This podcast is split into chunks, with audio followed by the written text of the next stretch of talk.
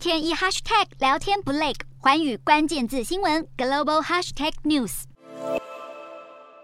日币下跌踩不住刹车，在十三号来到一百三十五日元兑一美元的价位，跌破二十四年来最低水平。明明五月底还收在接近一百二十八日元的水准，不到两周的时间，一块美元就能够多兑换七块日币，可见下跌速度之快。日本财务省、金融厅还有日银在上周召开三方会议，会后罕见的发出共同声明。还有内阁官房长官松野博一在十三号的新闻发布会上都一再表示忧虑。松野博一在会上被问到是否会以市场干预手段阻止日元走贬，他拒绝评论。不过市场普遍预测，日本央行会在十六到十七号的会议上决定继续走货币宽松路线，而美国公开市场委员会可能要再启动大幅升息，因此预料将出现抛售日币买美元的现象，美日之间的利差也要进一步拉大。如果日元跌势无法放缓，日本民众可能将面临比现在更严重的通膨问题，生活压力要更加剧烈。